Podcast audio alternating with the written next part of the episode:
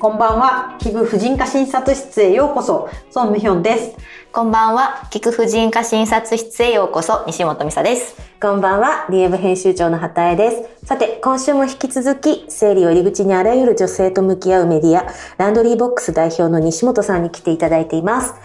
早速なんですけれど、なんか最近女性誌では、膣ケアがブームなんだそうです。まあ、悪いけど女性誌って本当になんかくるくるいろんなもんを、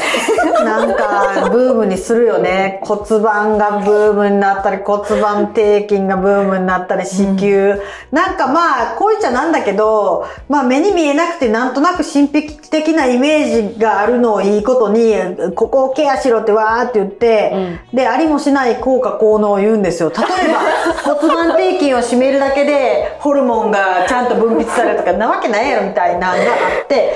うん。っていうことを最初に一般論としてお伝えした上で、まあ、あ今は膣なんかって感じですよね。あまあ、あの、膣ケアイコール、まあ、あの、フェムテックバヤリでいろいろ注目が、あの、ね、集まっているフェムケアの話なのかなと思って、あの、聞いてるんですけれども、やっぱりなんかインパクトがね、言葉にありますよね、膣ケア。確かに、膣ケアってどこまでを膣ケアというのかっていうのが若干、自分もそういうメディアをやっておきながら、うん。これどこ、どこまで膣なんかなっていうのが結構多いなと思ったんですけど、膣ケアってどこから膣ってまあ、奥に行かないと膣じゃないですよね。そうですね。膣入口部のところから奥なんで、基本は粘膜、粘膜面のところが膣です。なので、はいそうですね。うん、まあ、その新しい言葉でフェムケア、まあ、はいデリコ、デリケートゾーンのケアに関しては、まあ、やっぱり日本女性は今までちょっと、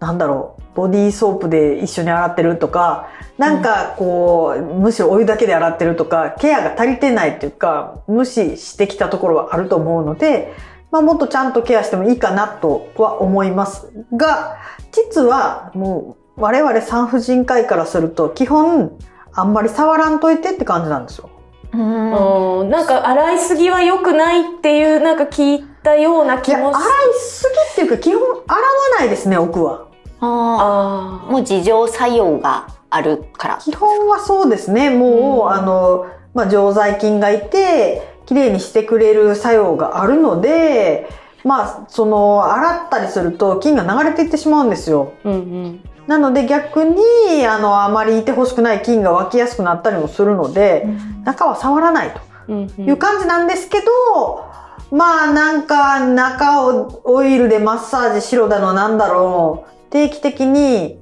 出てくるので、私はまあそういう物販がバックにある、なんか怪しげな健康法というふうに認識しています。ただ、あ、実は、ごめんなさい。私まだフェミニンウォッシュさえ使ったことがない、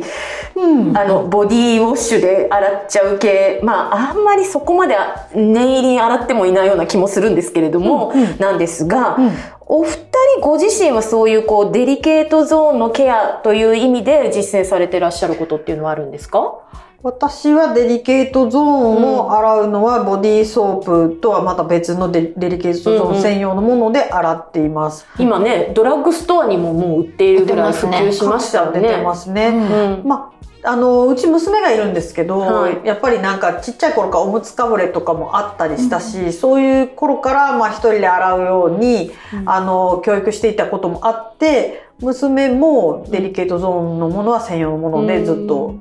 洗ってそれは単純に低刺激なものということなんですか、うんやっぱりね、多分ね、うんあの、もしボボディーソープで全然いけちゃうっていう人、肌が強い方だと思うんですよ。でもやっぱり染みたりとうんうんかすることがあるんですよね。なので、やっぱりデリケートゾーンは専用のものの方が、あの、まあトラブルは少ないです。でももちろんあのボディーソープでね、洗って何ともなければ、なんか絶対そういう専用のもので洗えってわけじゃないんですけど、うんまあ患者さんによくご説明するのは、顔をボディーソープで洗いますかと。うん多分めっちゃ突っ張ったりしますよね。うんで、なので、まあ、デリ、顔よりもデリケートな場所なので、もしかゆみとか、なんか症状があるようでしたら、ケアから変えてみてくださいっていう感じでご説明してます。うんうんなので西本さんは、あはい。あ、私もデリケートゾーンは専用のソープで洗ってますね。そう。何やろう、いつぐらいから？いつくらいかな。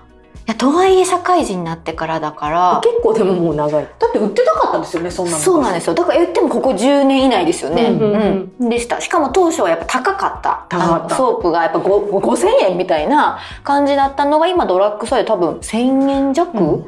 で売ってるんで、だいぶ手に取りやすくなったし、まあ、めんどくさい時とか、まあ、多分肌に優しいっていうのは分かってるんで、逆に言うと、デリケートゾーンソープの方で、ブワーってもう体いってまえって時もあります。確かにそれはいけますよね。うんうん。なんで結構使ってますね。うんうんうん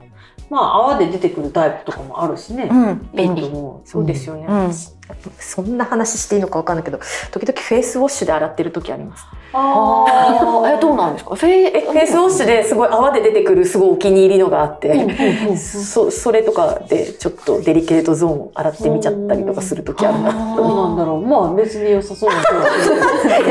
まずいまずい。超適当なことがバレてしまう。いやでもとにかくその今膣ケアっていうその女性誌で流行っているようなことっていうのは結構踏み込んでさらにいろいろこうエステ並みに膣ケアをするっていうことなんですかね。うんなんか、私もよくわからないけど、あの、検索したらそういうのに、うんうん体験しましたみたいなレポートがネットで出てきて、まあ、めっちゃ私の知ってる女優さんが、そういうデリケートゾーンの手術とか、そういうケアとか、あの、専門の。ちなみに複数私そういうのに特化した女優さんの友達なんですけれども、まあ、なんかやってて、で、なんかわかんないけど、あの、こういろいろ洗ったりとか、うん中になんか当てたりとか、なんかすごいな、こんなに、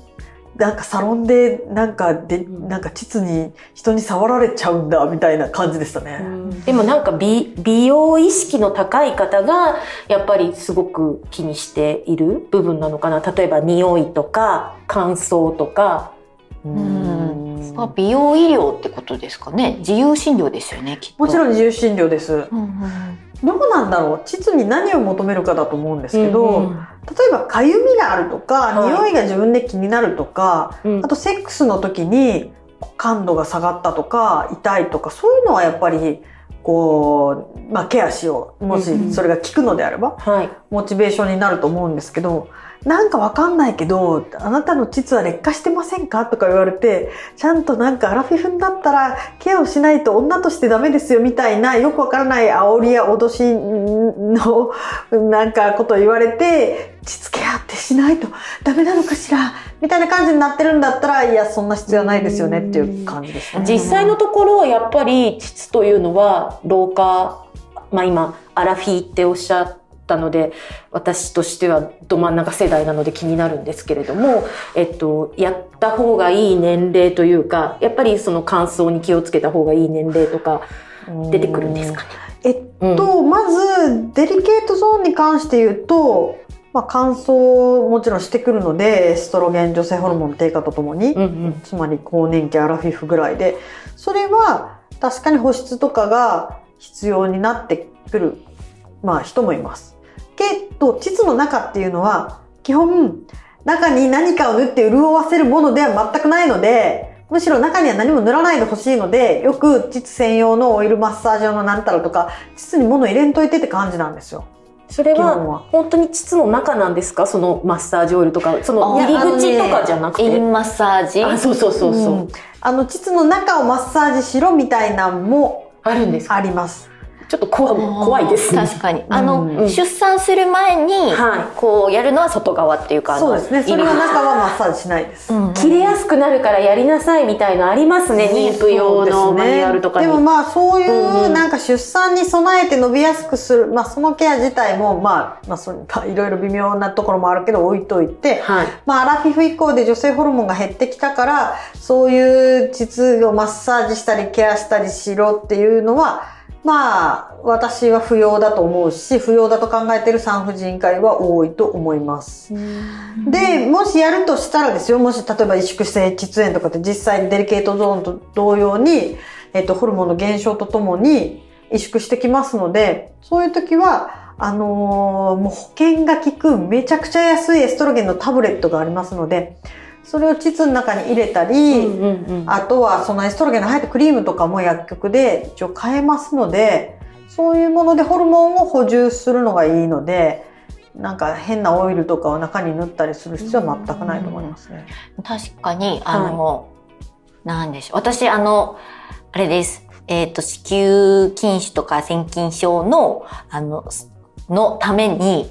えっ、と、レルミナっていうちょっと閉経状態にするお薬を飲んでた時があって、で、その時に、まあ、びっくりするぐらいに体に変化が副作用で私の場合は出て、で、膣がめっちゃ乾燥したんですよ。で、ほんと痛くて、痛いんですか？痛かったの乾燥しすぎて、うんうん。で多分膣一縮みたいになっていて、はい。でやっぱ病院に行ってその時はあのそう今孫先生がおっしゃったあの膣状？エストロゲンの膣状を入れて、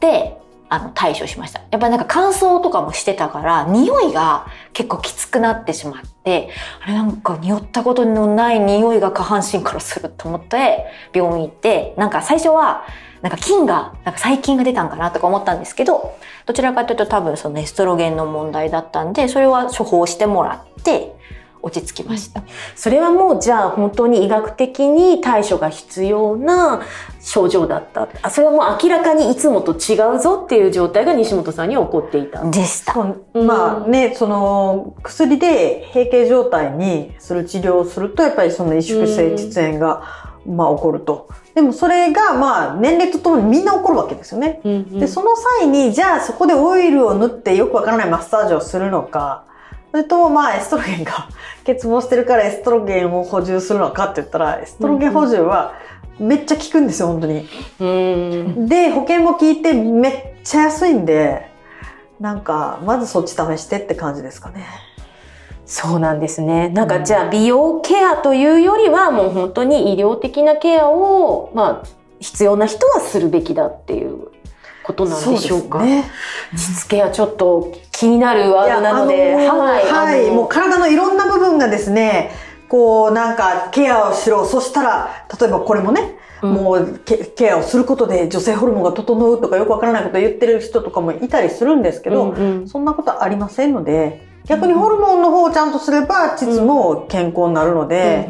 まあやっぱりちょっとよくわからないグッズとかを膣に入れたりする前に、あの、婦人科ドクターに相談してもらいたいですね。あとそうだ、膣ケアといえばもう一つだからその膣トレっていう観点もありますか？なんか膣トレのグッズとか、あ、そうね、ですね。扱ってらっしゃいますよね、ランドリーボックス。あの、まあ、実トレで、まあ、基本的には、あの、尿漏れの、まあ、骨盤底筋が緩んできたりとか、まあ、産後のケアとかではいあると思うんで、そこの、まあ、きちんとトレーニングしていくっていうことで、尿漏れ防いだりだとか、っていうところでの推奨っていうのはあるかなと思ってます。そうですね。ただまあ厳密にはあれ、膣トレっていうのは最初にそういう言葉を考えた人はうまいなと思うけど、膣のトレーニングではなくて骨盤底筋なので、確かに。まあ多分ちょっと私、うんうん膣ケアっていう言葉で検索したら、ちょっとそれはまた別世界みたいな感じだとそうなんですね。うん。まあ、はい。骨盤底筋もね、きちんとあの、重要性については、またお伝えしていきたいと思うので、はい、今週もちょっと白熱しましたけれども、さて、来週はいよいよ西本さんという強力な助っ人をあの、得ましたので、女性のセルフプレジャーについてトークしていきたいと思っております。来週もぜひお聞きください。楽しみです。ありがとうございます。また来週。